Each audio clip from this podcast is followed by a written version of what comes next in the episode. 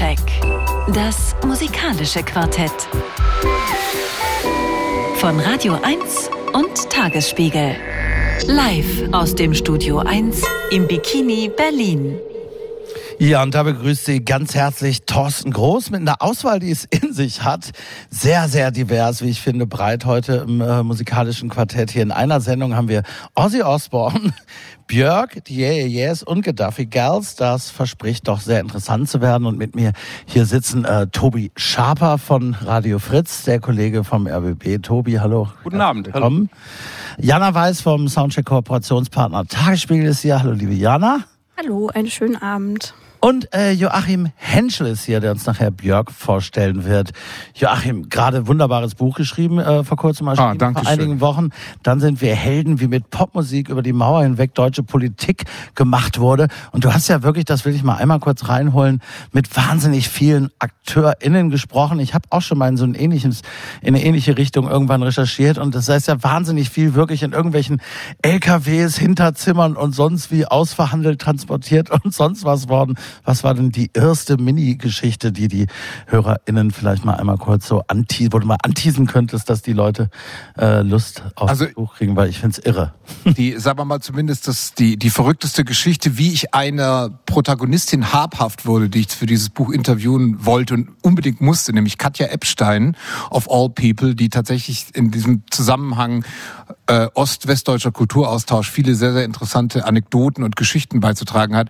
Es war sehr, sehr schwierig, sie zu erreichen, weil sie kein Management mehr hat im Moment und alles immer nur selber macht. Und wenn sie nicht ans Telefon geht, hat man Pech gehabt. Und ich wusste nur, dass sie letzten Sommer ein Konzert in Amrum gibt. War natürlich nicht so wahnsinnig viel, auch wegen Lockdown und so weiter. Das war ein Konzert. Und ich bin dann tatsächlich nach Amrum gereist, weil ich wusste, da ist sie und da kann ich sie abpassen, weil es telefonisch nicht möglich war. Es hat dann auch geklappt, aber selbst dort, selbst dort war es schwierig, ja. Aber Wahnsinn. sie hat sehr interessante Geschichten erzählt, die kann man lesen in diesem Buch. Ja, also lesen Sie, äh, dann sind wir Helden. Gibt es noch Lesungen im Berlin-Brandenburger Raum in nächster es Zeit? Es gibt am kommenden Donnerstag, dem 6. Oktober, gibt es eine Lesung im Posch Teckel in Neukölln. Die ist auch sehr interessant, weil da ein Protagonist aus dem Buch, ein sehr interessanter, äh, auch persönlich dabei sein wird. Und wir werden einen kleinen Talk machen, werden ein bisschen Wunderbar. was lesen, 6. Oktober.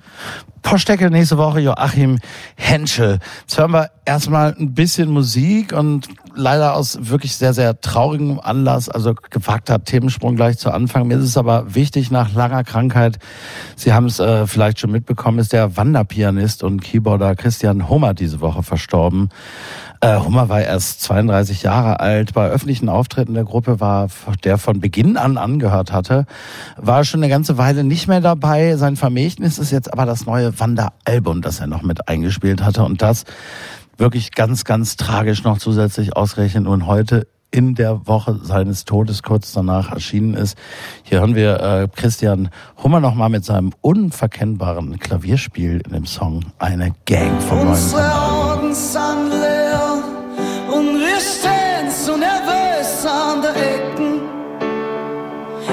Schlägerei ins Spital. Wir brauchen nicht verstecken. Unsere Frauen stehen im Bad und sie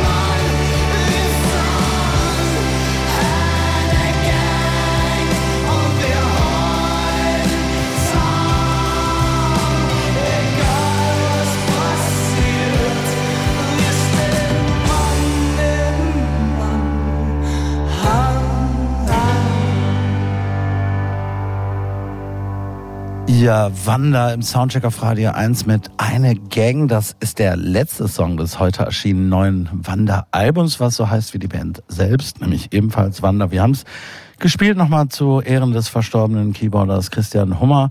Aber natürlich sollte und kann man es auch sonst jederzeit spielen. Hier im musikalischen Quartett. Äh, wer die Sendung noch nicht kennt, eine Sendung, ein Podcast. Die vier wichtigsten Alben der Woche jeweils werden besprochen von vier KritikerInnen. Heute sind bei mir, ich habe sie gerade schon vorgestellt, Joachim Henschel von der Süddeutschen Zeitung, Tobi Schaper von Radio Fritz und Jana Weiß vom Tagesspiegel. Und wir beginnen das, äh, den heutigen Reigen mit einem ja, Thema, wo Sie vielleicht, ich bin mal gespannt, wie Sie das gleich so finden. Ist auf jeden Fall speziell vielleicht damit anzufangen, Joachim Henschel hat äh, sich mit dem neuen Album der großen Künstlerin Björk auseinandergesetzt. Was gibt's da zu sagen? Ja, normalerweise beginnen wir ja diese Präsentation immer mit so einem kurzen Überblick über die bisherigen Karrieren. Das ist nur so, dass bei Björk, würde ich jetzt mal sagen, wahrscheinlich 99 Prozent der Hörerinnen und Hörer sowieso schon alles wissen. Deswegen habe ich gedacht, ich gucke mal äh, äh so zu meiner äh, äh, Albenankündigung fünf Dinge, die man vielleicht noch nicht wusste über Björk.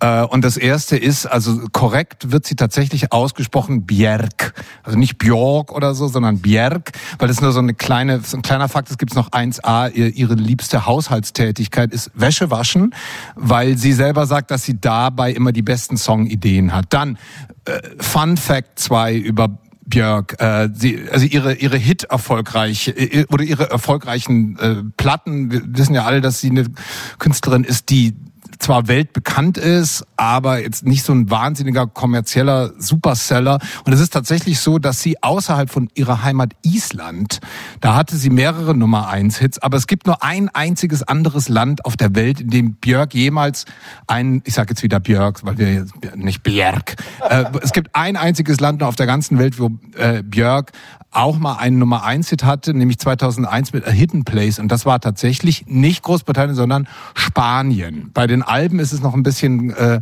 breiter gefächert. Es gibt noch zwei weitere Länder außer Island, wo sie Nummer eins war mit Alben, nämlich zweimal jeweils in Frankreich und Norwegen. Dritter Fakt, sie ist ja ein MTV-Star immer gewesen. Es gibt aber zwei ihrer Videos, die von MTV kurzzeitig gesperrt wurden. Das eine ist Army of Me 1995 mit diesem tollen äh, äh Affenzahnarzt weil sie da äh, am Ende ein Museum in die Luft jagt und als 1995 in Oklahoma City es einen Bombenanschlag aber, äh, auf ein Regierungsgebäude gab, hat man hat MTV zeitenweise diesen dieses Video gesperrt. Ebenso noch 2001 Pagan Poetry, weil da so ein paar äh, Sexszenen vorkommen. Äh, Fakt 4. 1982 nahm Björk tatsächlich mal an einem Guinness Buch der Rekorde Weltrekordversuch teil. Da wollten 100 Bands in Reykjavik das längste Konzert aller Zeiten spielen. Und Björk hat mit ihrer Dame, mit der Band Stiffgrim, einer Jazzband, zusammen teilgenommen an diesem Weltrekordversuch, hat zwölf Stunden mit denen gespielt. Der Weltrekordversuch ist allerdings, hat nicht geklappt. Und jetzt der fünfte Fakt. Alle sagen, dass Fossora, ihr neues Album, ihr zehntes Soloalbum sei.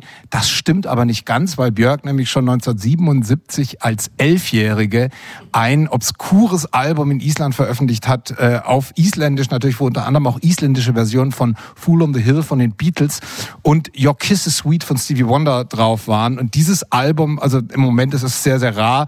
Die billigste äh, äh, Kopie, die man im Internet finden kann, kostet 2500 Euro.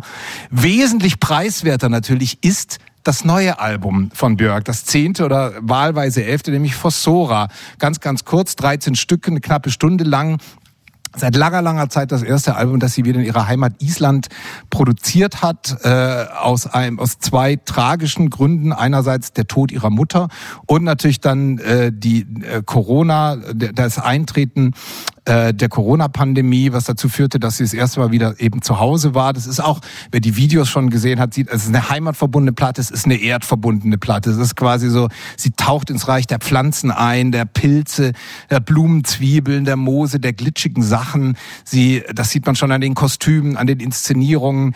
Das Album handelt von Energie, von Mutterschaft, von, vom weiblichen Prinzip in der Natur und es handelt auch sehr stark von Klarinetten. Man hört sehr viel Klarinetten auf diesem Album und alle Dinge, die ich jetzt gerade genannt habe, sind natürlich Sachen, über die man sich leicht lustig machen kann. Und Björk, wie wir alle auch schon erfahren haben, je nachdem auf welcher Seite Sie alle stehen, die Sie zuhören, äh, viele äh, äh, machen sich auch lustig über Björk. Sie gilt ein bisschen vielen immer noch so als crazy Tante, so ein bisschen als so quasi so die Yoko Ono der Neuzeit. Allerdings äh, muss ich sagen, ich gehöre zur anderen Gruppe. Ich finde, dass sie eine wahnsinnig tolle, äh, künstlerisch gesamtkunstwerkhafte Sprache gefunden hat, um, um solche Dinge zu sprechen, um Dinge zu behandeln, die viele als esoterisch empfinden. Ich muss allerdings sagen, noch bevor wir jetzt gleich zum ersten Song kommen, ich finde, dass so, sie lebt da so ein bisschen in ihrer eigenen Welt und hat der Nachteil von solchen Sachen ist natürlich immer, man hat da keine Konkurrenz und man hat auch kein Korrektiv. Und ich muss sagen, das ist tatsächlich, bevor wir gleich in die Diskussion einsteigen, für mich das erste Björk-Album, wo es mir tatsächlich ein bisschen zu weit geht, wo ich finde, dass sie so ein bisschen so klingt, wie Leute, die Björk nicht mögen, immer beschreiben, dass sie klingt. Äh, und das erste Stück, was wir hören, ist gleich das erste Stück des Albums, was ich ehrlich gesagt eins der besten noch finde. Es heißt Atopus und wir hören es jetzt.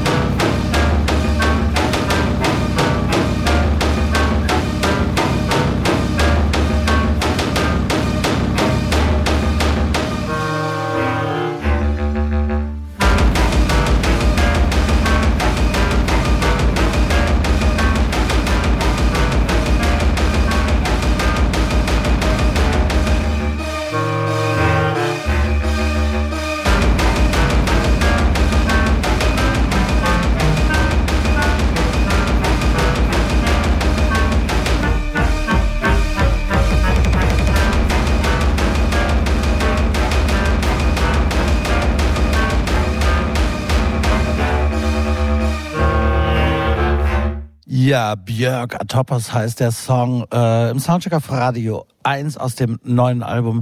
Und Joachim, du hast gerade von mir gesprochen. Du hast, als du gesagt hast, praktisch, hier klingt sie so, wie die Leute, die sie nicht mögen, immer behauptet haben, dass sie klingt. Äh, und ich gehöre zu diesen Leuten, denn ich muss wirklich sagen, ich kann es nicht ertragen. Ich konnte es auch noch nie ertragen. Ich kann selbst die zugänglicheren Songs, die ich durchaus als zugänglicher anerkenne und erkennen kann, im Grunde nicht ertragen. Es ist natürlich die Stimme. Das ist eine, eine Stimme, die man im Grunde wahrscheinlich nur lieben oder hassen kann. Und ich, also das, ich finde es eine unfassbare Nervensägenmusik in der ganz, in der Vielzahl der Fälle. Es gab schon in den 90er Jahren auch mal ein paar von ihren Pop-Hits, die, die mich jetzt nicht gänzlich unberührt äh, gelassen haben. Du hast erzählt, dass sie damals natürlich permanent auf MTV und so weiter lief, sehr kunstvolle Videos. Und natürlich kenne ich beinahe nur Leute, die sie geradezu Gott gleich, Göttin gleich verehren und, und als Großkünstlerin beschreiben. Und das erkennt man ja dann auch irgendwann an und denkt dann so eine ganze Weile vielleicht, habe ich da irgendwas übersehen? Aber nein, ich habe, also ich, es wirklich, und es ist tatsächlich so, also dieses Album ist für mich eine Tortur. Ich habe darüber ein bisschen gelesen im Vorfeld bei einigen KollegInnen und hatte nahezu Angst davor, es zu hören, weil ich schon von vornherein wusste, dass ich es grauenhaft finden werde. Und genauso ist es auch gekommen. ja, wie gesagt, mir ist äh, zum allerersten Mal teilweise auch ein bisschen so gegangen. Obwohl es hat, es hat ein überzeugendes Konzept. Also es ist ja toll, es, es gibt ja ein starkes Narrativ, wie man ja fast schon nicht mehr sagen kann, aber mich überzeugt es nicht so wirklich. Aber mich, mich muss immer erst die Musik überzeugen, um, sonst kann ich mich von Texten, Narrativen und so weiter gar nicht überzeugen lassen, wenn die Musik, die steht bei mir vor allem anderen, Jana. Ja, also ich finde, das Gute an Björk ist ja, dass man ihr als ähm, jetzt doch alternde Künstlerin zumindest nicht vorwerfen kann, ähm, dass sie sich irgendwie anbietet, entweder der Jugend oder ihrer eigenen Karriere oder den Zeitgeist so. Ähm, Allerdings tue ich mich auch immer schwer damit, irgendwie Sachen nur, weil sie schwer zugänglich sind, dann irgendwie als große Kunst ähm, anzusehen. Das hört doch keiner zu Hause. Ja, also ich finde es auch schwierig, aber ähm, ich finde es tatsächlich, also musikalisch sehr schwierig, ähm, aber es spiegelt ja irgendwie so thematisch ein bisschen das wieder, worum es auch geht. Also dieses Pilzthema, das ja irgendwie in dem Al Album ähm, da ist. Ich finde, als ich das zum ersten Mal jetzt gehört habe, ohne mir irgendwas davor äh, drüber durchzulesen oder irgendwie die, äh, die Titel anzuschauen, ähm, habe ich direkt gedacht, es klingt wie so eine Jam-Session auf psychedelischen Drogen. Und ähm, ja, und dieses Pilzthema finde ich aber halt an sich schon sehr interessant. Das ist ja auch gerade irgendwie total das große Ding. Überall gibt's Dokus über Pilze und die Forschung ähm, ist total an diesem Pilzthema. Und äh, wie kann man irgendwie eigentlich alles neu denken, indem man sich Pilze näher anschaut. Und ähm, das hat irgendwie auch gar nichts Esoterisches mehr. So und das finde ich eigentlich schon sehr sehr cool, weil es halt irgendwie so zeitgemäß ist, ohne sich eben irgendeinem zeitgemäßen Pop-Sinn jetzt anzubiedern. Tobi, bist du auch Team Pilz? Also ich bin irgendwo auf halbem Wege zwischen dir und Joachim. Wenn Joachim sagt, ihm wurde es jetzt mit dem Album zum ersten Mal zu anstrengend, mir ging das eigentlich ab dem fünften Album Medulla war das, wo sie nur mit Vocal Samples gearbeitet hat. Da war für mich der Punkt, wo es bei ihr gekippt ist, wo es von äh, der Popkünstlerin zur Konzeptkünstlerin, äh, wo sie zur Konzeptkünstlerin geworden ist und ich die ersten vier Soloalben, wenn man jetzt die ersten vier regulären Soloalben, die liebe ich immer noch sehr, weil da hatte sie halt äh, immer noch trotz aller Experimentierfreudigkeit den klaren Popbezug.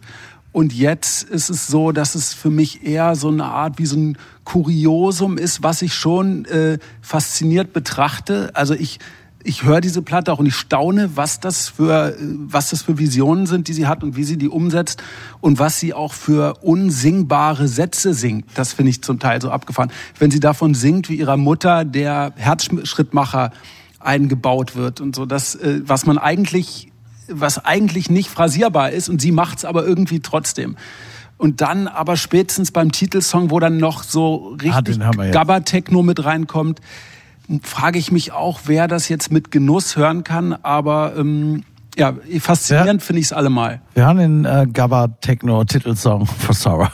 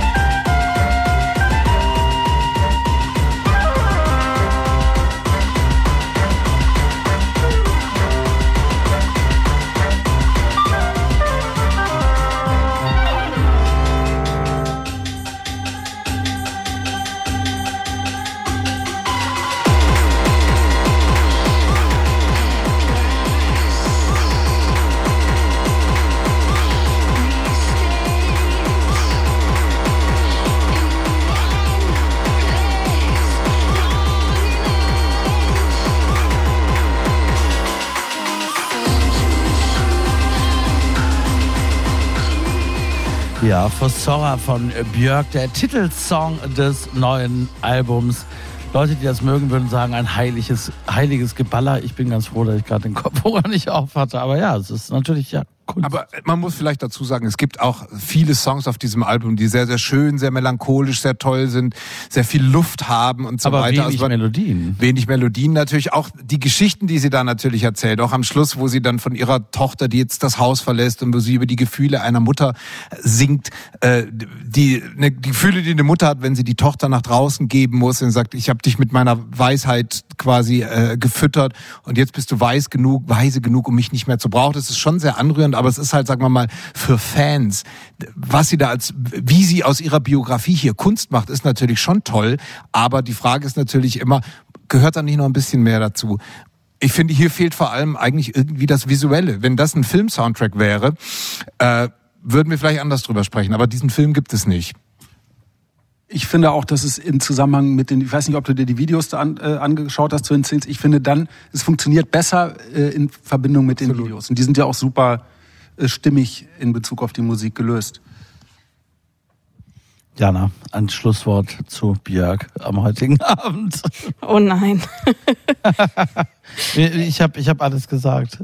ja, äh, ich eigentlich auch. Also ähm, Ihr seid so negativ, jetzt muss ich ja fast schon wieder in Schutz nehmen. Aber nee, ich muss, in Wir- dem Fall muss ich auch Wir überlassen es Björk selbst, sich in Schutz zu nehmen. Für die eine oder den anderen funktioniert es und für andere halt nicht. Ich finde das ja auch gut, wenn Leute polarisieren. Das ist doch in Ordnung, meine Güte. Fungal City.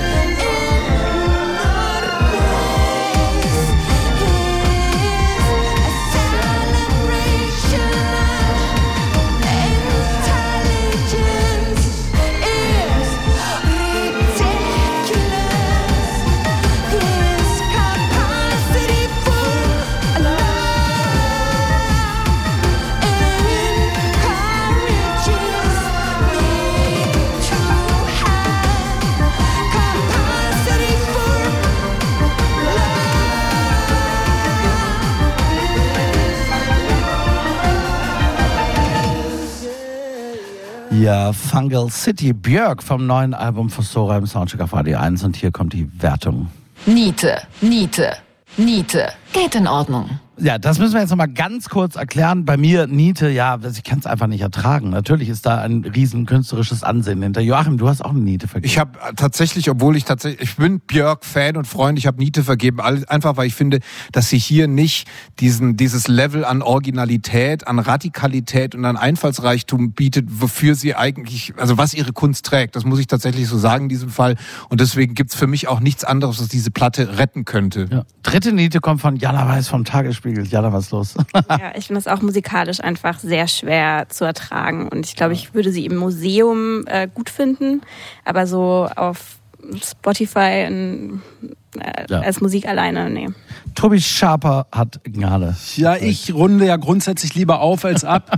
Und äh, deshalb in diesem Zusammenhang habe ich dann doch zu viel äh, oder sehe ich zu sehr die Mühe, die da drin steckt. Und ich habe zu viel Respekt doch vor der Radikalität, mit der sie ihre Vision so umsetzt. Und eine Platte mit Holzblasinstrumenten und Gabba-Techno-Beats zu machen, machen einfach auch nicht so viele. Und deshalb geht es dann doch für mich irgendwie in Ordnung, auch wenn ich es nicht in Dauerschleife hören werde. Alles klar. Soundcheck. Das musikalische Quartett. Von Radio 1 und Tagesspiegel. Live aus dem Studio 1 im Bikini Berlin. Ja, und da geht's weiter mit den Yeah, Yeah, Yes, die noch nicht ganz so lang dabei sind wie Björk, aber jetzt vor allem mal eine ganze Weile weg waren. Deshalb muss man vielleicht die noch mal so ein bisschen biografisch auch erklären. Die Yeah Yes gehörten ja zu einer Generation von so jungen New Yorker Indie-Rock-Gitarrenbands, die so im Post-9-11 New York sich auf das popkulturelle, vor allem Erbe der 70er Jahre New Yorks äh, bezogen haben. Eigentlich, wenn man so will, die aufregendste und gefährlichste und, und interessanteste Phase New Yorks, jedenfalls aus unserer Sicht vielleicht, in der New York die popkulturelle Hauptstadt in gewisser Weise aus heutiger Sicht jedenfalls der Welt vielleicht war. Äh, auf den damaligen, äh, ja, frühen Punk, wie es immer genannt wird, was ein bisschen Quatsch ist, wenn man Patti Smith und all diese Leute heute hört. Da fallen dann vielleicht nur die Ramones rein, aber so hat man es genannt, New Wave, No Wave, was da alles passierte. Aber auch natürlich auf die New Yorker Disco-Musik der damaligen Zeit, die insbesondere für die Yeah Yeah Yeahs vielleicht auch noch mal ein bisschen einflussreich war. Das waren dann natürlich Bands wie die Strokes und Interpol, aber auch TV on the Radio, Vampire Weekend und so weiter. Und äh, Sie hören das schon. Ja, Frauen gab es da nicht so viele. Karen O, die Sängerin der Yeah Yeah Yes, war im Grunde die einzige aus dieser Szene. Und vielleicht war sie auch deshalb radikaler, greller, lauter und, und präsenter als viele andere, die oft äh, eher so sich in ihrer Coolness und immer auf die Schuhe gucken, irgendwie zumindest auf der Bühne ergaben, weil um überhaupt Gehör zu finden damals. Ich fand die Yeah Yeah Yes drei Alben lang absolut überwältigend und grandios. Ich habe sie 2003 hier in Berlin im Knark gesehen. Die spielten da wirklich in so ganz kleinen Clubs als Trio ohne Bass. Der Schlagzeuger Brian Chase sah immer so ein bisschen aus, so wie so ein unbeteiligt wirkender Indie-Nerd-Maschinenbaustudent, der so gar nicht so richtig wusste, was hier gerade passiert. Während der Gitarrist äh, Nick Sinner mit gesenktem Kopf auf seine Gitarre eindrosch und eben Karen O, so eine hohe Priesterin der Nacht war. Zusammen, das war so wie so ein Kerberos aus irgendwie, keine Ahnung, Jesus and the Mary Chain, Susie and the Banshees und Dinosaur Jr. vielleicht. Und das war wahnsinnig toll, wie ich fand. Äh, wurde dann auch recht erfolgreich äh, mit dem ähm, dritten Album. Und Mosquito, das vierte Album, war dann irgendwie so, das passte nicht mehr in die Zeit, 2013. Das war zwar nominell das erfolgreichste in den Charts, aber das ist ja genau die Entwicklung, die damals einsetzte, wurde so dokumentiert, dass plötzlich all solche Bands, die so ihre Käufergruppen auf den Punkt mobilisieren konnten oder können, bis heute gilt das im Grunde, kriegen dann so Chartnotierungen, weil die Leute eben noch CDs und Platten kaufen und so weiter und so fort. Tatsächlich so viel verkaufen tun sie nicht. Das Streaming-Zeitalter hatte begonnen, die Gitarre war so ein bisschen tot, Rockmusik endgültig für tot erklärt.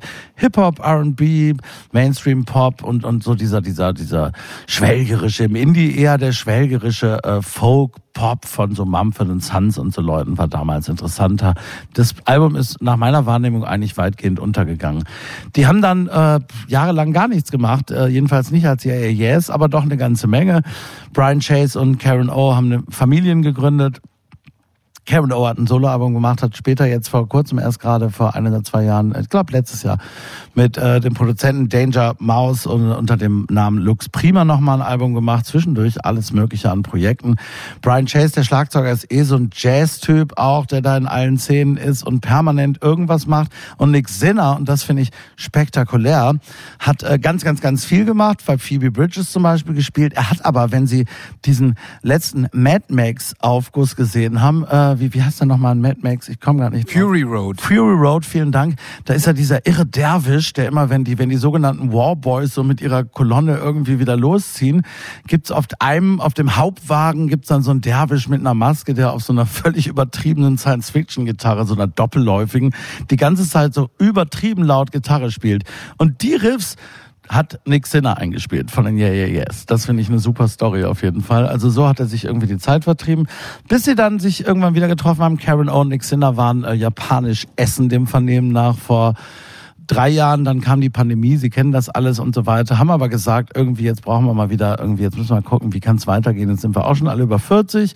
Wie können wir jetzt als coolste Gang der Stadt von früher äh, würdevoll altern und irgendwie eine Vision für unsere Band finden in der Zukunft.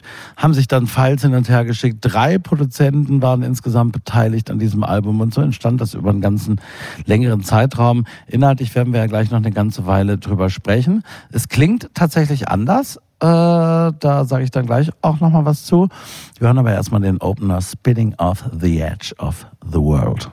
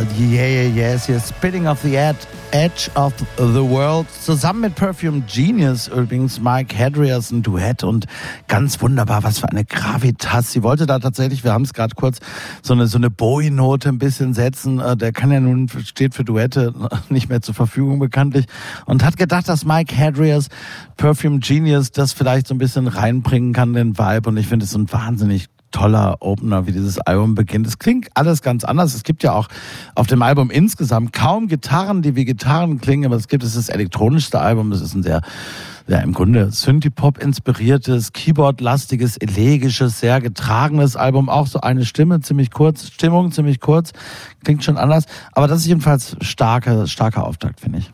Und vor allem, ich finde äh, das Interessante, dass die eigentlich mit diesen Synthesizern, die zum ersten Mal, ich weiß, ich kenne dieses letzte Album von 2019, ich muss zugeben, ich kenne Das es ist so ein bisschen Ska inspiriert. Ah, okay. Aber die, die gehen auf diesem Album eigentlich um mit, also so, so rudimentär, so fast steinzeitartig mit den Synthesizern, so die Patschern drauf und lange Töne und einfach nur rudimentäres Musik machen, so wie eigentlich die am Anfang so mit ihren Gitarren und Schlagzeug und so weiter umgegangen sind. Deswegen, ich glaube, für Leute, die jetzt da irgendwie ein, ein, ein tolles, virtuoses Elektronikalbum und sowas erwarten, die sind vielleicht enttäuscht, weil es passiert da gar nicht so viel. Aber ich finde die Art und Weise, wie sie sich das hier angeeignet haben, auch wenn es natürlich manieristisch ist, weil sie hätten es auch anders machen können, aber dieses leicht zähe, dieses leichte, dieses Kämpfen gegen das Element, was hier simuliert wird, so dieses, also es wirkt die ganze Zeit, als ob da verschiedene Drogen, quasi Uppers und Downers so ein bisschen gegeneinander arbeiten. Ich finde diese Atmosphäre, es ist ein bisschen gewöhnungsbedürftig, manchmal auch ein bisschen langweilig, aber oft ist ja auch, als Bowie damals seine Elektronikplatten gemacht hat, so haben die Leute auch gesagt, es ist langweilig. Möchte ich jetzt nicht vergleichen, das ist natürlich eine andere Liga, aber ich finde diese besondere Atmosphäre auf diesem Album wirklich relativ einzigartig. Mich hat sie so ein bisschen eingefangen. Tobi?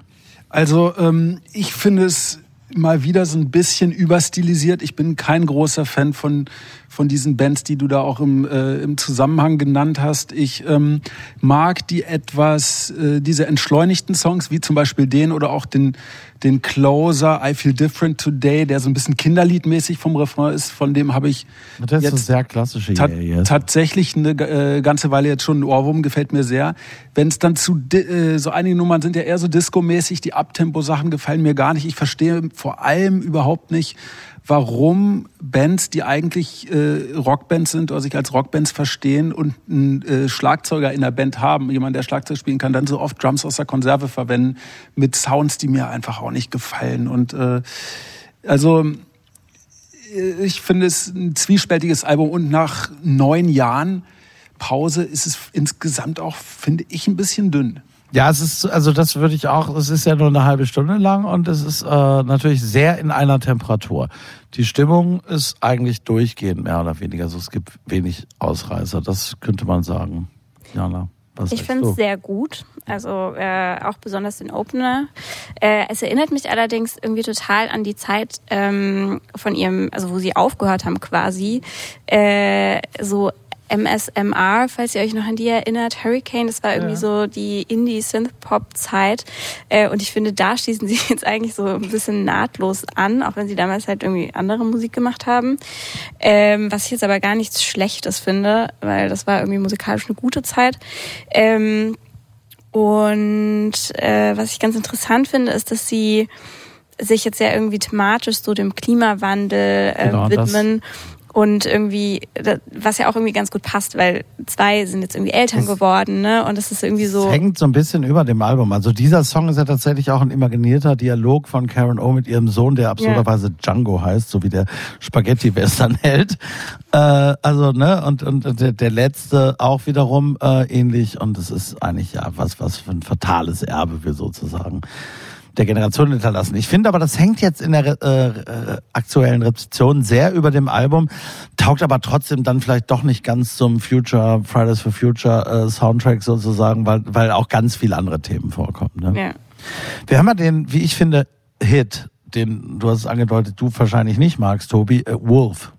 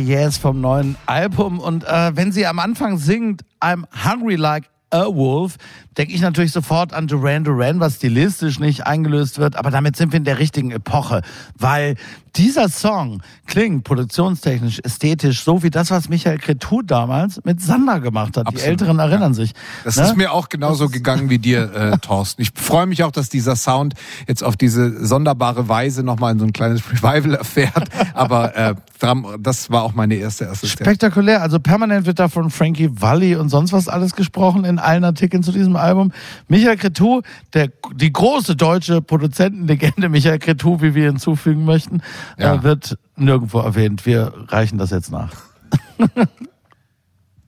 Ich bin dran. Wenn du möchtest. Äh, soll ich zu Michael Cretu was sagen oder zu nochmal zu den Yeah du Yeah sollst- Yeahs? Du sollst das sagen, was du fühlst. Was du sagen Also ähm, mir ist der Song zu sehr Autoscooter, äh, den wir eben gehört haben, dieser Song Wolf. Insofern äh, trifft es das, was du meintest. Das wär, ist einer von den Songs, die mir nicht so gefallen. Das ist mir tatsächlich zu äh, so viel Positives verbinde ich nicht mit der Elektronik der 80er. Ja, und Jana, die das Album sehr mag, eigentlich, ähm, den findest du auch nicht so gut, sagst du, ne? Nee, das ist der einzige Song, der mir echt gar nicht gefällt. Pass auf, dann hören wir noch einen anderen. Da gibt's eine kleine Anekdote zu, die ich noch kurz reinreiche. Orchester gibt's ja auch auf dem äh, Album, insbesondere bei dem Song, den wir gleich zuletzt hören. Andrew White ist einer der Produzenten dieses Albums, überhaupt einer der angesagtesten Produzenten derzeit, der unter anderem auch die ganzen Soloalben von Liam Gallagher produziert. Und bei Liam Gallagher ist der Etat, das Budget, ein bisschen höher als bei einer Yeah Yeahs Produktion. Beim letzten Abbey Road Studios, großes Orchester, alles dabei. Und da hat Andrew White dann irgendwie so hintenrum noch das Orchester geschwatzt, nachdem die Liam Gallagher Session vorbei war, doch schnell noch ein bisschen was für die Yeah Yeahs irgendwie einzuspielen. Das hat er gleich mit rübergenommen. Also haben sie kostengünstig ein echtes Orchester noch bekommen, sozusagen für Burning.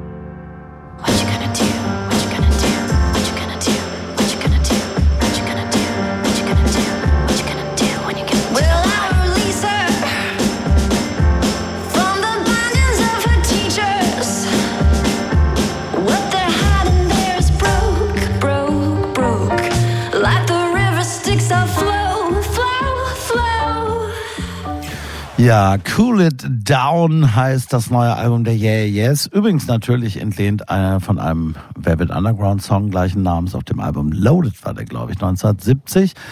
Und abschließend haben wir noch gehört Burning. Hier kommt die Wertung im Soundcheck auf Radio 1. Hit. Geht in Ordnung. Hit. Geht in Ordnung. Ja, Hit von mir und Joachim Henschel geht in Ordnung von Jana Weiß und Tobi Schaper. Damit sind wir schon wieder am Ende der ersten Stunde. Hören aber fix vor den Nachrichten noch einen neuen Song von Christine and the Queens. Da sollte ein neues Album erschienen, erscheinen. Das muss jetzt verscho versch verschoben werden auf den 11. November, weil sie sich verletzt hat bei einer Bühnenshow. Und deshalb hat sie schnell noch eine neue Single nachgereicht aus diesem Album Rion Dir. Christine and the Queens.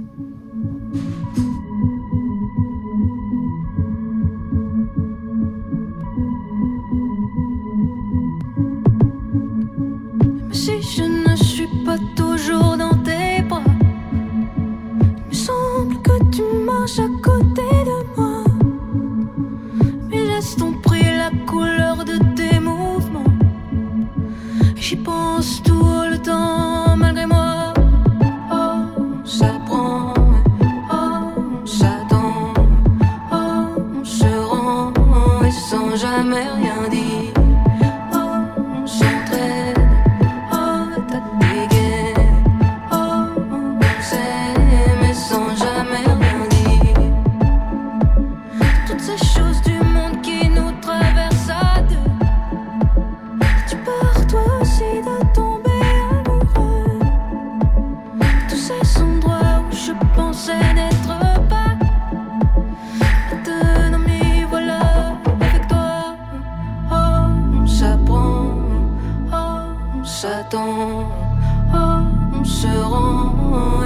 jamais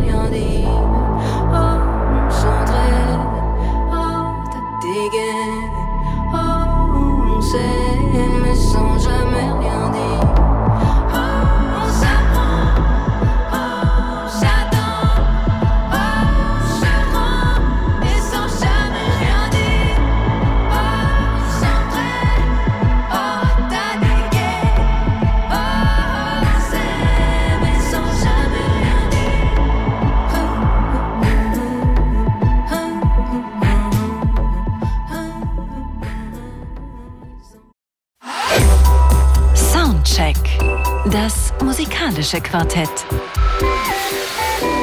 Von Radio 1 und Tagesspiegel. Live aus dem Studio 1 im Bikini Berlin. Ja, und da begrüßt sie weiterhin Thorsten Groß mit Joachim Henschel von der Süddeutschen Zeitung, Tobi Schaper von Radio Fritz und Jana Weiß vom Tagesspiegel. Gesprochen haben wir schon über die Yeah Yeah Yeahs und über Björk, aber es kommen noch die Gaddafi Gals und Ozzy Osbourne, also bleiben Sie unbedingt weiterhin dran. Zunächst hören wir aber die Arctic Monkeys. Am 21. Oktober kommt ein neues Album, The Car. Und wer dachte, dass das letzte Album der Arctic Monkeys, was ja so Lounge und Chamber Pop enthielt, ein einmaliger Ausreißer war, wo sie mal irgendwie was ganz anderes probieren wollten, ja, der wird jetzt durch dieses Album eines Besseren belehrt, denn die Band hat einfach dauerhaft einen anderen Stil gefunden. Und das belegt nicht zuletzt die neue Single Body Paint.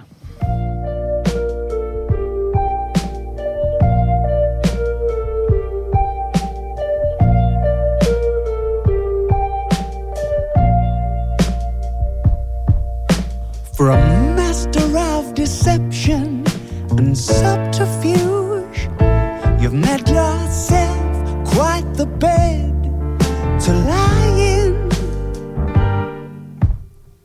Do your time traveling through the tanning booth so you don't let the sun catch you crying.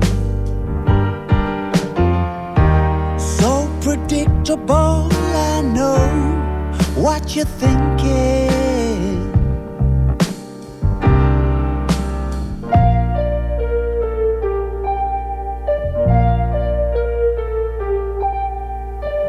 My teeth are beating and my knees are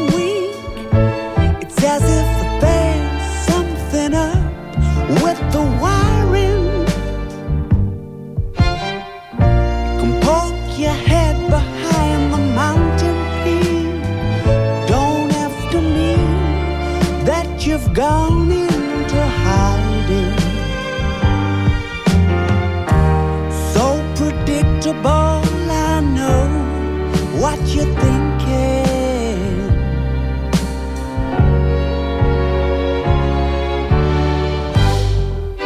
I'm watching your every move. I feel the tears are coming on. It won't be long it won't be long. Straight from the cover shoot, steal a trace of body paint on your legs and on your arms and on your face. And I'm keeping on my costume and calling it a writing tool. And if you're thinking of me, I'm probably thinking of you.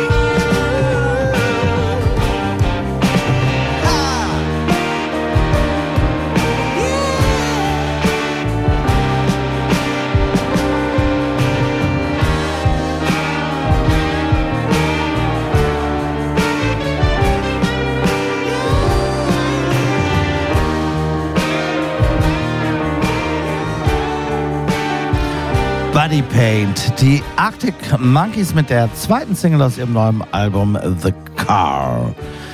Um das es aber jetzt nicht geht mit dem Soundcheck auf Radio 1, sondern, liebe Jana Weiß vom Tagesspiegel, es geht um die gleichwohl wunderbaren, wie ich jedenfalls finde, dass der kleine Vorwurf sei mir gestattet, Gaddafi Gals. Was gibt's da zu sagen?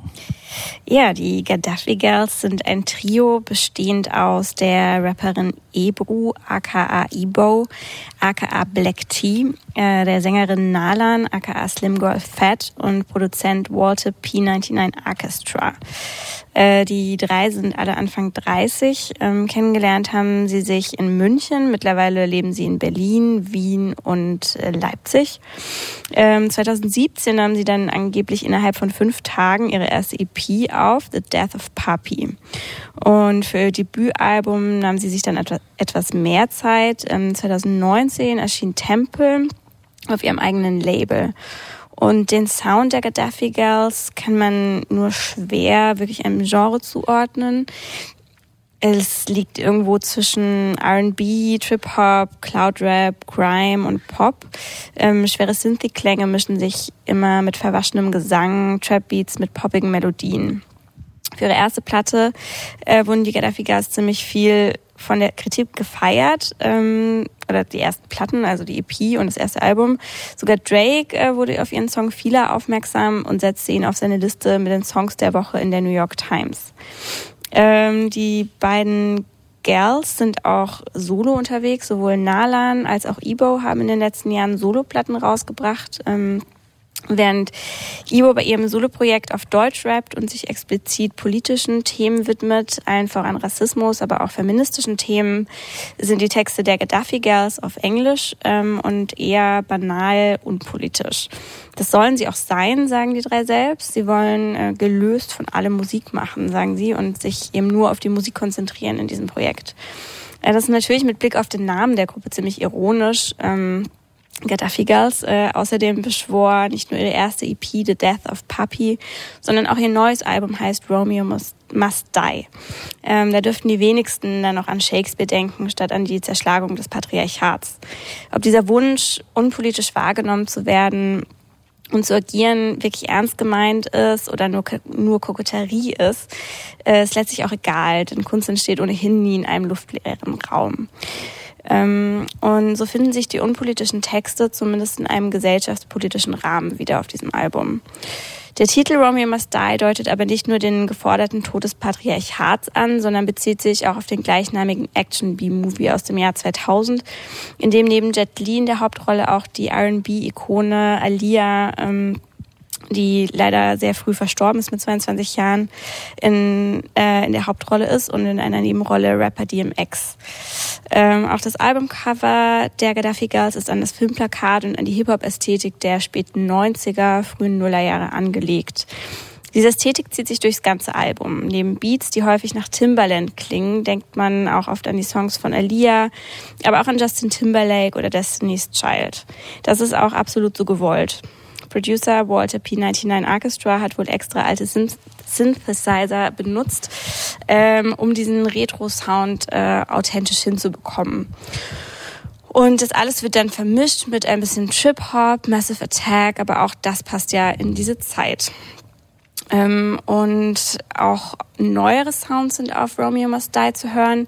Ein bisschen UK Drill zum Beispiel und auch vor dem derzeit alles beherrschenden Autotune sind sie damals äh, diesmal nicht zurückgeschreckt.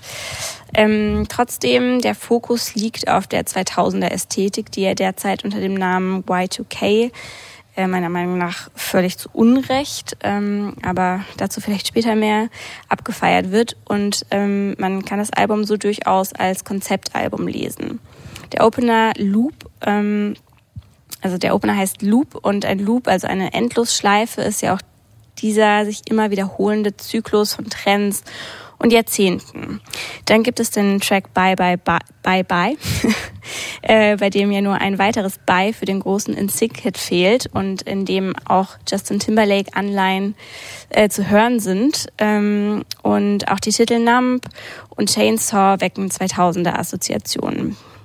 Der letzte Song des Albums könnte dabei dann ein Ausblick auf die Zukunft sein. Zumindest ist man hier wieder in der Gegenwart angekommen. Er heißt 21K, was eine Anspielung auf das 21. Jahrhundert sein könnte oder auf eine Followerzahl bei Instagram.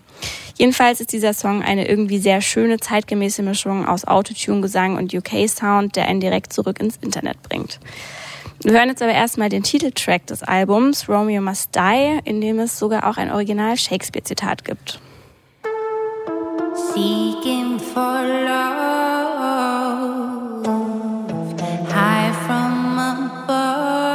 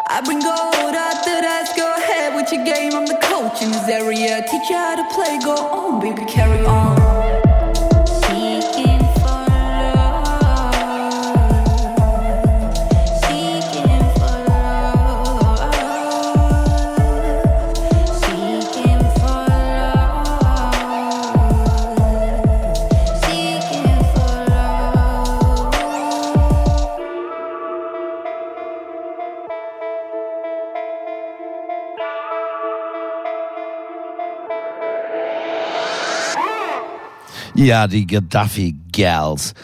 Äh, wahnsinnig interessante Szene kann man schon fast sagen, die diese drei Personen allein schon selbst irgendwie insofern betreiben, als dass, du hast es gesagt, Jana, sie alle mannigfaltig aktiv sind und ganz unterschiedliche Sachen machen, äh, die mir fast ausnahmslos sehr, sehr gut gefallen. Ich möchte aber wirklich nochmal auch äh, Walter P. 99 Orchestra ganz besonders loben. Denn das ist, äh, das ist ja wirklich so, so ein sehr zeitgemäßer R&B-Entwurf, der aus all diesen Quellen sicher schöpft, die du genannt hast, Jana, aber der ja total here and now ist und, und auch so Trap-Bezüge mit drin hat und so. Also ich finde die Soundästhetik und das so dieses Album ist wirklich grandios, muss ich sagen. Ich bin mir nicht ganz sicher, ob das auch durchgehend für die Kompositionen gilt. Ich glaube, so dieses ganz große Album, was ich ehrlich gesagt glaube, haben die in sich. Ich glaube, da kommt wirklich mal was, die sind wirklich, ich finde die fantastisch. Da sind sie jetzt, glaube ich, für mich noch nicht ganz, aber ich finde es stark. Man muss nebenbei noch als Fußnote erwähnen, dass ja zwei Drittel der Gaddafi Girls gerade eben auch zusammen mit Herbert Grönemeyer eine Single veröffentlicht Und mit haben. Balbina und so weiter. Es gab genau richtig. Ja, ja, Das ist ja, das ist ja, das ist mit so einem, ich weiß nicht, wer das schon gehört hat. Irgendwie, es, es ist okay, Mensch heißt das. Es ist so eine Art äh, aktuelles Remake dieser Single Mensch von Herbert Grönemeyer anlässlich des 20-jährigen Jubiläums der Platte. Und da, da ist auch, das ist so ein, so ein, so ein altmodischer Drum and Bass Beat, fast Jungle müsste man sagen. Also wo noch dieser dieser Breakbeat so drin ist. Und das hat auch Walter produziert und da ist Ebo als Rapperin auch mit dabei. Und insofern ist es halt lustig, in wie vielen verschiedenen Konstellationen die irgendwie mitspielen. Ebba war ja auch bei den Ärzten mit dabei. Sie ist für mich gerade die bedeutendste, interessanteste äh, Rapperin Deutschlands gerade sogar. Hier rappt sie ja irgendwie so ein bisschen anders und auf Englisch und so weiter, äh, also eine andere Rolle. Aber auch diese, also Nalan, die Sängerin, ähm, ich muss zugeben, dass sie mir in meinem Universum bisher noch keine große Rolle gespielt hat. Ich habe sie tatsächlich erst jetzt im Zuge dieses Albums so mal so mir richtig angehört und das ist das ist echt absoluter Wahnsinn. Also alle diese drei und ich empfehle wirklich jeder Hörerin, jedem Hörer sich dieses Album Gaddafi Girls, auch wenn ihr jetzt sagt, das ist nicht so ganz mein Ding und das ist mir zu Mash-up und viele und ich kann damit nichts anfangen. Hört euch das mal an. Diese Sängerin, wie die singt, das ist absolut umwerfend. Das ist wirklich also die die ist eine der großen Soul-Sängerinnen Deutschlands gerade, muss man sagen. Das ist wirklich umwerfend, was sie auf diesem Album bringt. kurz. Das ist irre. Also man muss, das ist ein Riesenverdienst, wenn ich kurz nochmal sage, überhaupt jetzt Soul und R&B aus einer deutschen Perspektive so mal klingen zu lassen. Wir hatten ja, äh, wir hatten ja nichts. Also wenn wir mal gucken auf so eine Historie, was was ich betrieben von zum Beispiel 3P, Moses Pelham und so Leuten, wo dann so Save I Do damals und solche Figuren, unabhängig von allen späteren politischen Bewertungen, muss man ja sagen, das ist alles wieder in den Schlager gekippt. In Deutschland kippt halt alles immer in den Schlager und dann ist nur der das Pathos und die ganzen klischee-triefenden Elemente von Soul werden übertragen und von R&B und aber der Rest halt nicht. Und das hier ist eine so eine düstere, auch Tiefe drin. Das ist hat was Gefährliches. Das ist toll. Deshalb habe ich gerade die Produktion so gelobt. Tobi. Also mir gefällt's auch ausgesprochen gut. Äh, Ich habe es gerade erst auf dem Weg hierher wieder gehört und es ist einfach das perfekte Auto, um es nachts im Auto zu hören, wenn man durch Berlin fährt, weil es, wie, wie du sagst, so ein bisschen bedrohlich ist. Es ist so konsequent entschleunigt, das finde ich wahnsinnig gut, dass es nie der Versuchung erlegt, erliegt, irgendwie auf einmal doch in so ein Dance-Beat zu wechseln oder so, sondern einfach äh, konsequent Downtempo bleibt und es hat natürlich diese früh 2000 2000er, späten 90er Klangästhetik ein bisschen, klingt aber trotzdem halt, wie du auch sagst, so sehr zeitgemäß durch diese Trap-Hi-Hats, die immer wieder eingebaut werden. Und es, was ich auch schön finde, es macht es sich nie leicht, dass es äh, effekthascherisch ist, dass es auf einmal auf den großen Chorus setzt oder so, sondern es ist einfach Der kommt dabei, nicht, ja. dabei sehr subtil. Und äh, Late Night Drive heißt ja auch ein Song auf dem Album. Und ich finde, das ist, das ist einfach die Situation, für die dieses Album gemacht ist, in meiner Wahrnehmung. Und es bleibt auch die ganze Zeit immer so ein bisschen brüchig. Also die, sie, sie, sie verfallen auch nie dieser Verführung, das alles so, so zusammenzurühren und irgendwie so mit einem äh, Rührstab daraus so was Homogenes zu machen, sondern es ist immer, also so wie auch, wir haben gerade in den letzten Wochen, Monaten ja viel über äh, Cultural Appropriation äh, gesprochen und da, es gibt dieses Buch von Jens Balzer zum Beispiel, wo er erklärt, was der Unterschied ist zwischen so, mal dieser richtigen, dieser Ausbeute, dieses Ausnutzens und auf der anderen Seite sowas, wenn man eine Patchwork-Ästhetik, also wenn man auch Einflüssen, die ja hier auch aus vielen verschiedenen Quellen kommen und man könnte denen natürlich auch in gewisser Weise sowas vorwerfen, ihr äh, saugt hier so den, den, den äh, R&B der späten 90er aus London und von Alia und von Timberland und so weiter aus, aber das bleibt immer ersichtlich als Zitat auch, äh, mit dem natürlich was angefangen wird, aber es wird nicht vermengt und es wird nicht zu so einer, zu so einer äh, äh, lackierten Soße gemacht. Das macht das Ganze natürlich ein bisschen anstrengend teilweise zu hören, aber das ist natürlich so gesehen auch viel interessanter. Nochmal kurz, Jana, ich möchte, du hast es ja erzählt schon, ich, ich habe ja ein Faible für, äh, an manchen Sonntagen, muss ich zugeben, habe ich ein Faible für so trashige Actionfilme. Und habt, habt, habt ihr diesen Film Romeo Must Die gesehen? Das ist ja wirklich, das ist ja im Grunde übelster Trash, muss man ganz ehrlich sagen. Äh, und da das gesagt, möchte ich das Cover-Artwork nochmal besonders loben, was allerdings wieder auf eine andere Epoche abzieht, weil das Cover-Artwork sieht ja wiederum so aus wie so ein Film, wie so ein B-Movie aus den, sagen wir mal, äh, 60er, frühen 70er Jahren, den Quentin Tarantino in seiner Videothek, als er noch in der Videothek gearbeitet hat, hätte vermieten können. Und den kannten dann auch nur er und seine drei Freunde so, ne? So sieht ja das Cover dieses Albums aus. Das finde ich toll. Das Echt, ich noch. finde, das sieht total nach äh, Hip-Hop irgendwie der frühen 2000er aus. Also Ja, weil das da schon zitiert wurde, natürlich. Aber das ist schon so B-Movie, 50er Jahre Ja, Ästhetik, okay. würde Ich auch. Ja, ja. Ja, das ist vor meiner Zeit. Aber habt ihr diesen Romeo Must Die hier in der Runde? Ich glaube, ich hab- habe den damals gesehen, aber ich kann mich kaum noch erinnern. Ich habe den im Kino gesehen. Ja. Das war ein super Hype, weil es, dieses berühmte Lied von Ja. Alia Try Again ist Ja. ja von diesem Soundtrack sogar. Genau, genau. Das hat man da zum ersten Mal gehört. Genau. Damals, ich wusste gar nicht, dass es ein B-Movie ist. Ich dachte immer, es Nein, es ist ein kein, nein, es ist ein A-Movie. Ich habe nur ich nee, ich, das Cover hat B-Movie-Ästhetik. Das ist ein A-Movie, aber er ist trotzdem halt trashig. Das ist halt wirklich, das ist halt da, da ballert's halt, da scheppert's ganz ordentlich, würde ich sagen. So die Shakespeare-Bezüge sind mir jetzt nicht, also ja, gibt's halt. Wir hören den ähm, nächsten Song. Bye bye.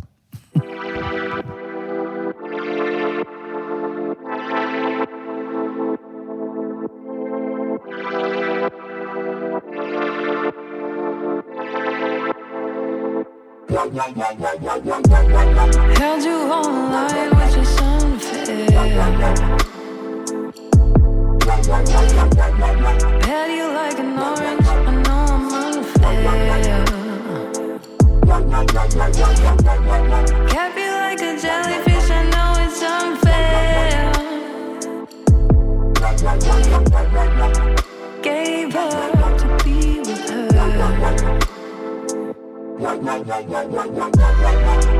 Bye, bye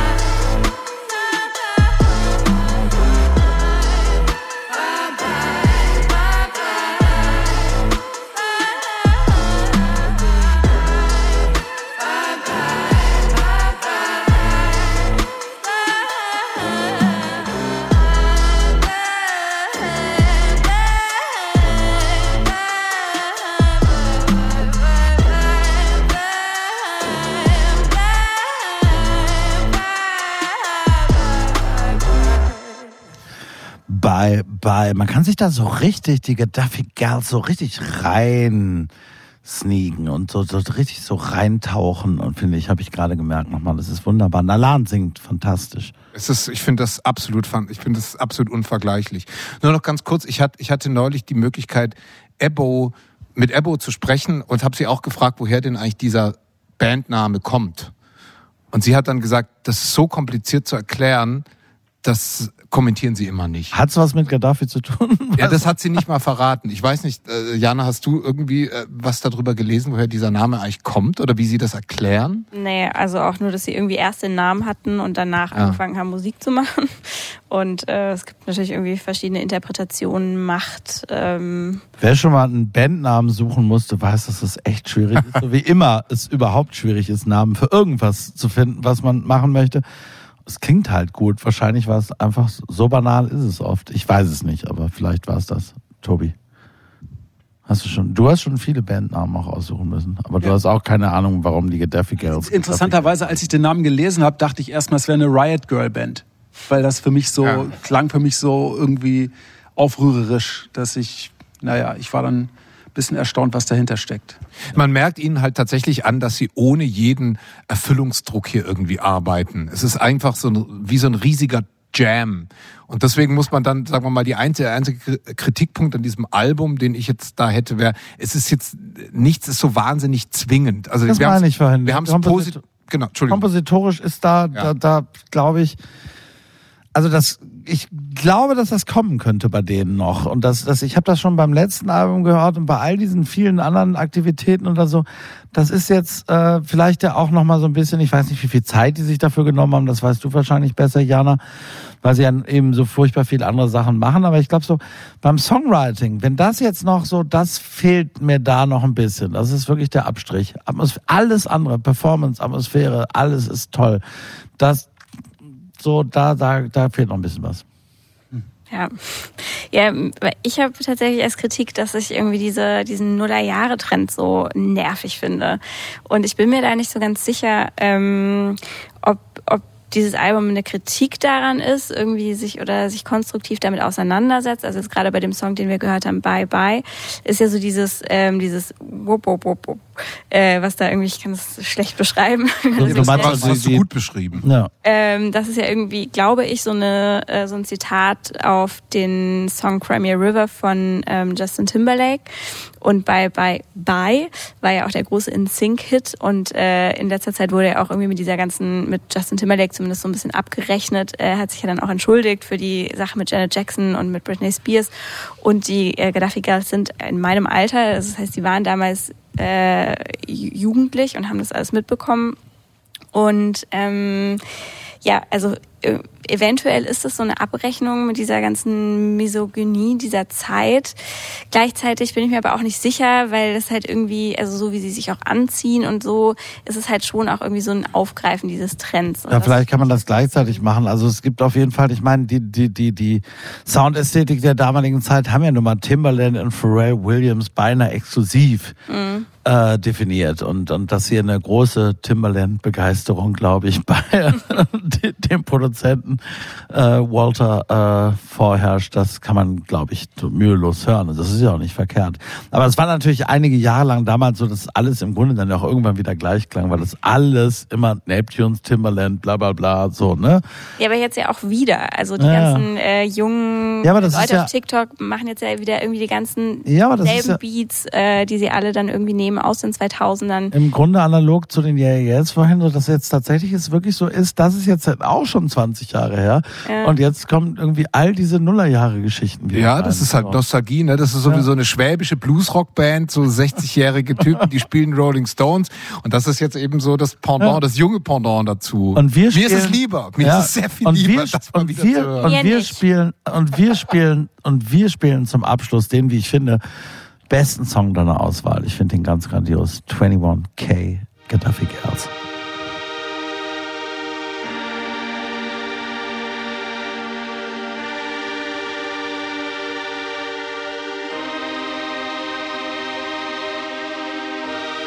Chains on my neck. 21k, nothing less. That ain't for the flex, nah nah. That ain't how you get impressed. Gold chains on my neck. 21k, nothing less. That ain't for the flex, nah nah. That ain't how you get impressed.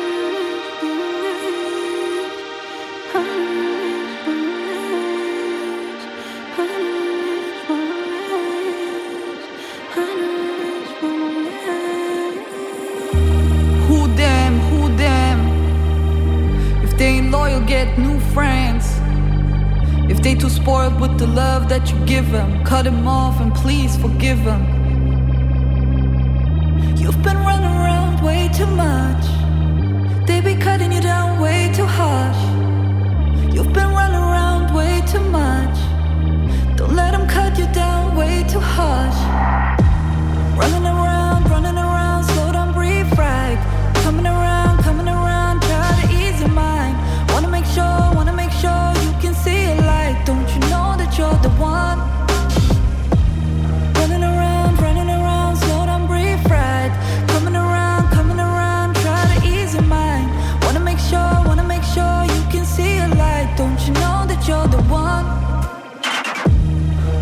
now and take me later. If they can give you more sun, then they are haters. They won't let you grow, it's because they stuck. If they can share your joy, it's because they're fucked. You've been running around way too much. Don't let them cut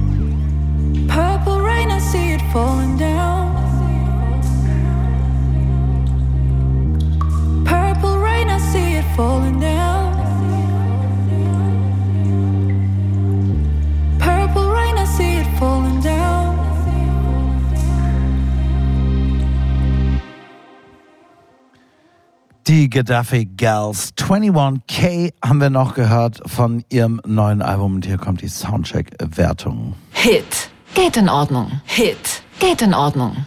Ja, das muss ich kurz erklären. Bei mir ist es ein ganz schwacher Hit, weil ich glaube, wie gesagt, diese Band hat ihr bestes Album noch nicht gemacht, aber äh, das ist das das sei die Motivation. Der zweite Hit kommt von dir, lieber Tobi Schaper. Bei mir ist es ein Hit, weil ich, wie gesagt, lieber aufrunde als abrunde und weil ich das gerade gerne mag an dem Album, dass es noch nicht so fertig ist, sondern dass es einfach auf Atmosphäre setzt und nicht auf Vordergründigkeit. Ja, äh, geht in Ordnung, kommt von Joachim Henschel und Jana Weiß. Willst du auch noch einen Satz sagen, Joachim? Ich finde, da ist noch Luft nach oben, aber zumindest die Hälfte davon ist schon Hit. Aber die Hälfte ist kein ganzer. Ja. Wir werden das weiter beobachten und Soundcheck. Das musikalische Quartett. Von Radio 1 und Tagesspiegel. Live aus dem Studio 1 im Bikini Berlin. Und machen eben da einen radikalen Schwenk, würde ich sagen. Der Prince of, wie ich vorhin im NMI nochmals lesen durfte, Fucking Darkness hat ein neues, eventuell, Tobi Schaper wird es gleich erklären, vielleicht sogar sein letztes Soloalbum ist, ist sein 13. Eine Wohnglückszahl, Tobi, ne? Veröffentlicht Ozzy Osbourne, schon vor zwei Wochen. Wir wollen es hier im Soundcheck noch stattfinden lassen und wir haben genau den Mann, der das am allerbesten erklären kann, hier sitzen mit Tobi Schaper von Radio Fritz. Tobi, was gibt's zu sagen? Also zu Ozzy Osbourne grundsätzlich wahrscheinlich nicht so viel. Ist, äh, ist bestimmt die bekannteste Figur der Heavy Metal Welt. Überhaupt keiner ist so weit in die Popkultur eingedrungen und hat sich da verfestigt. Äh, er hat den Heavy Metal mit seiner Band Black Sabbath im Grunde auch Ende der 60er erfunden, als er den Bluesrock äh, verlangsamt hat und dem so eine gruselige Komponente mit Absicht hinzugefügt hat.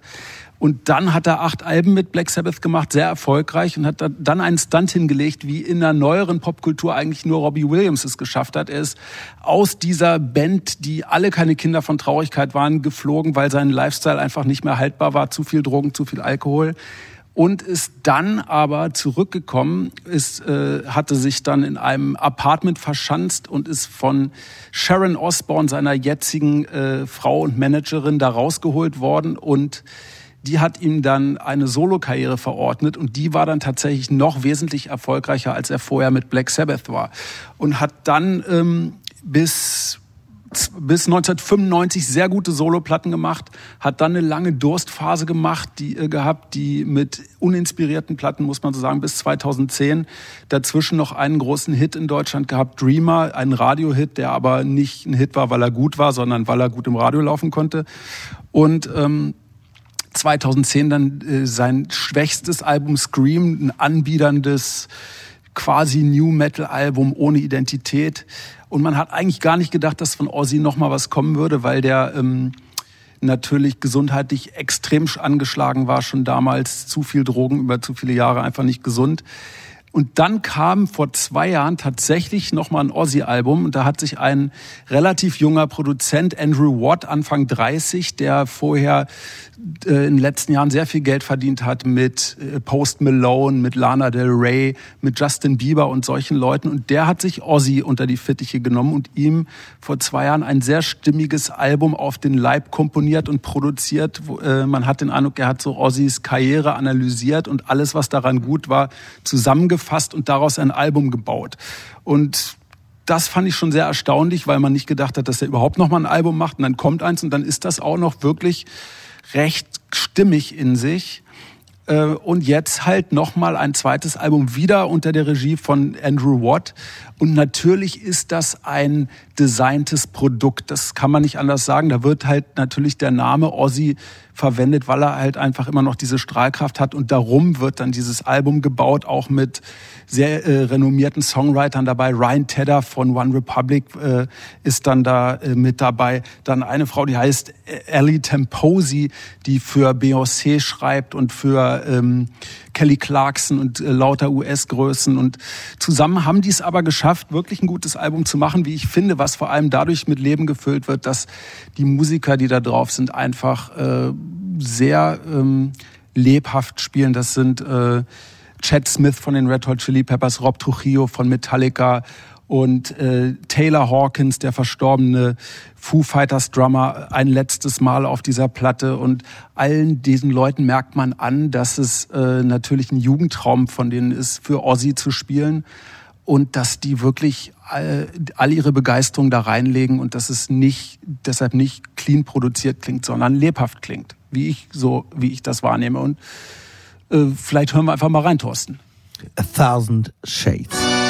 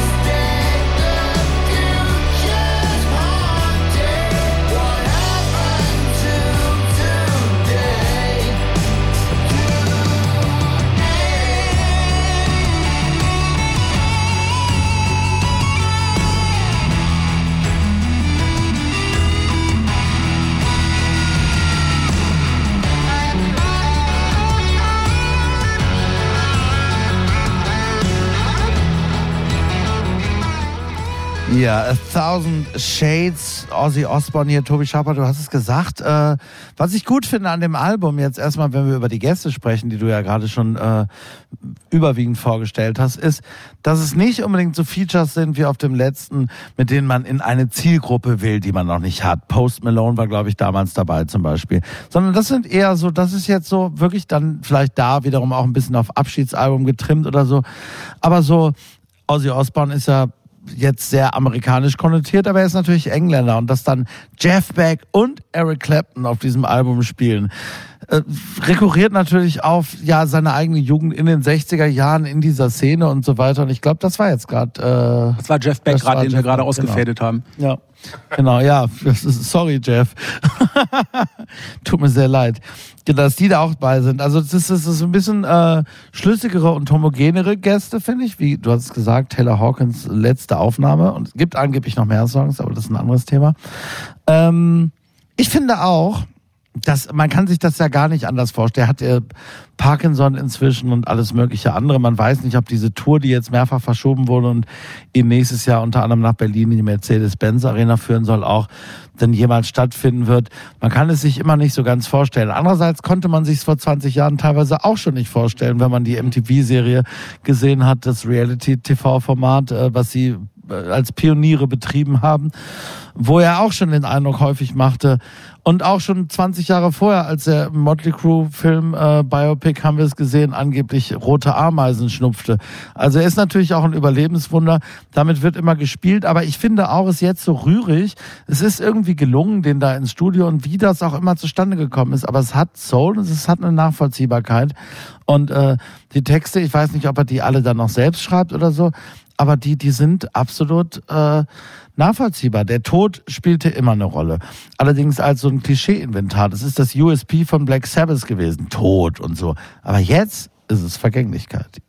Also es gab ja vor, wie lange ist es her? Es gab doch mal so ein Black Sabbath Album. Hieß das nicht auch 2013 war Hieß das. das nicht auch 13? Kann das immer, sein? Es ist immer die 13. Und ich erinnere mich, dass ich, das habe ich schon lange nicht mehr gehört. Ich weiß, dass ich das damals sehr eindrucksvoll fand, weil das fand ich toll. Das hatte auch so einen konzeptuellen, äh, äh, da, da wurde so ein Kreis gezogen zum allerersten Black Sabbath Album mit irgendwelchen Soundelementen, die da übernommen wurden. Und ich verstehe auch, was ihr jetzt gerade, ihr schwärmt hier über die, über die Ehre, die man hier diesem Mann nochmal erweist und wie man ihm nochmal so ein bisschen so ein, so ein aus dem Überresten eines Images nochmal so was Überzeugendes, so ein, so ein, so ein, so ein Rahmen gezimmert hat. Für mich, ich muss trotzdem leider sagen, dieses Album, über das wir hier gerade sprechen, für mich ist es einfach, es ist einfach kompletter Schrott für mich.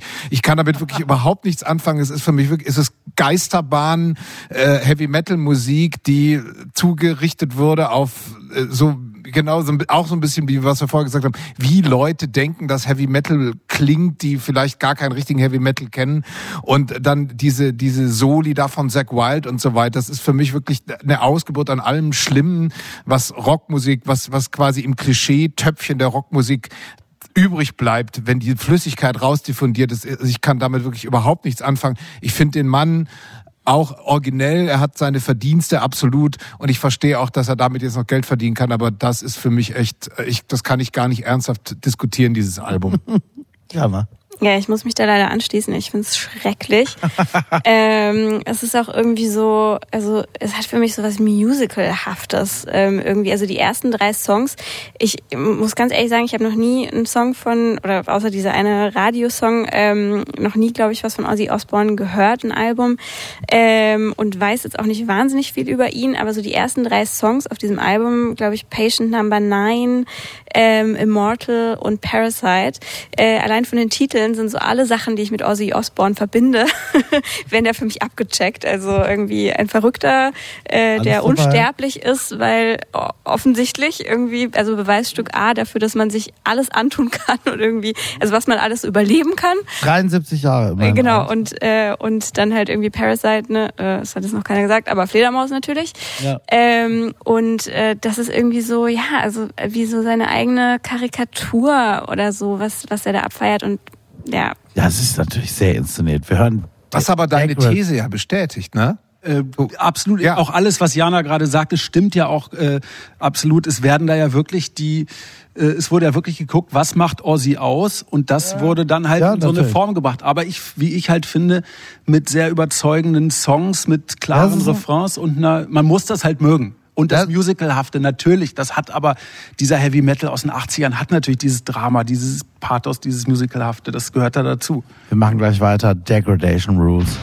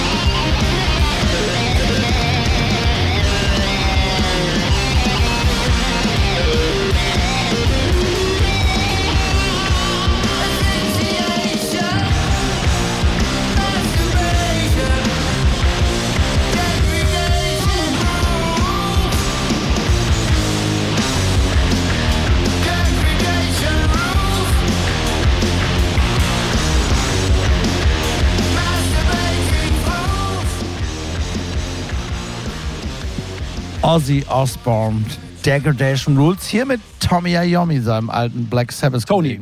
Tony, Entschuldigung, wie komme ich denn darauf? Äh, das erste Mal, glaube ich, dass der auf einem Ozzy Osbourne Solo-Album Tatsächlich, auch ja. spielt. Und äh, ja, auch gesundheitlich angeschlagen, aber jetzt wohl wieder fit genug, jedenfalls, um das zu spielen. Das ist der mit den fehlenden Fingerkuppen, Ja. ne? Ja.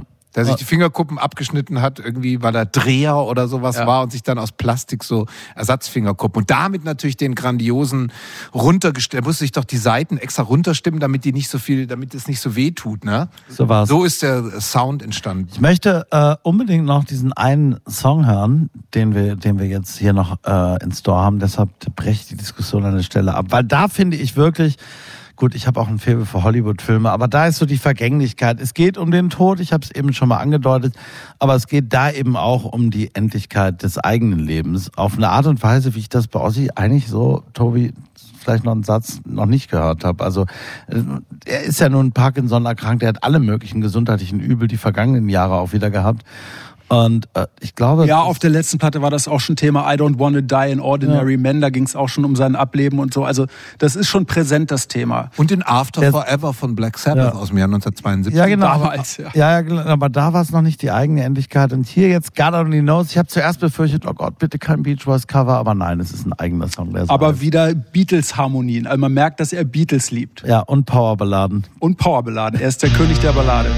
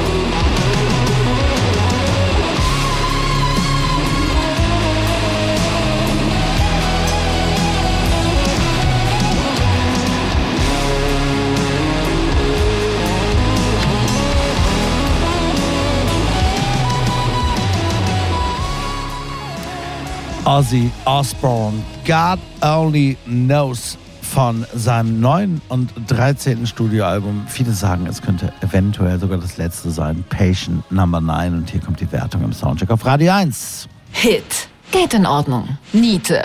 Niete. Ja, Niete, Niete, zweimal sagen Joachim Henschel von der Süddeutschen Zeitung und Jana Weiß vom Tagesspiegel. Äh, Tobi Schaper sagt, das ist ein Hit. Der hat das Ding auch vorgestellt, haben wir einen richtigen Mann eingeladen heute. Ich finde, es geht in Ordnung und damit sind wir am Ende des heutigen Soundchecks. Ich bedanke mich sehr fürs Zuhören hier auch bei der Runde nochmal. Äh, wer nochmal hören möchte oder die Hälfte verpasst hat, ab morgen gibt's den Soundcheck in der ARD Audiothek wie immer und überall, wo es Podcasts gibt zum Nachhören, wie übrigens auch alle älteren Folgen. Abonnieren Sie das auch gerne. Und hier im Programm geht's jetzt, äh, ja, ich habe eine Kleinigkeit vergessen. Eine Kleinigkeit, das ist mir aber doch dann nochmal sehr, sehr wichtig, nämlich hier an der Technik.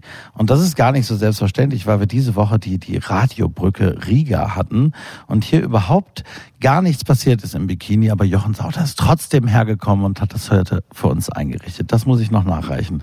So, gleich geht's weiter mit meinem Kollegen äh, Michael C. Lücke und seinen Sounds and Stories. Und wer noch mehr über die Yeah Yeah Yeahs hören will, einfach direkt dranbleiben, weil es geht um die Yeah Yeah Yeahs heute Abend. Nächste Woche sitzt hier wieder mein Kollege Andreas Müller und wir hören äh, kurz vorher noch einen Song von einem Wahlberliner namens Danny O'Connor, ein irischer Singer und Songwriter, der ja jahrelang rumgetingelt ist und hier dann irgendwann hängen geblieben ist, eine großartige Band Murphy's Law gegründet hat, sein Solodebüt 2016 veröffentlicht hat, Black Sheep und demnächst kommt ein zweites Soloalbum, Wisdom and Craft heißt das und wir hören The Winner, machen Sie es gut. I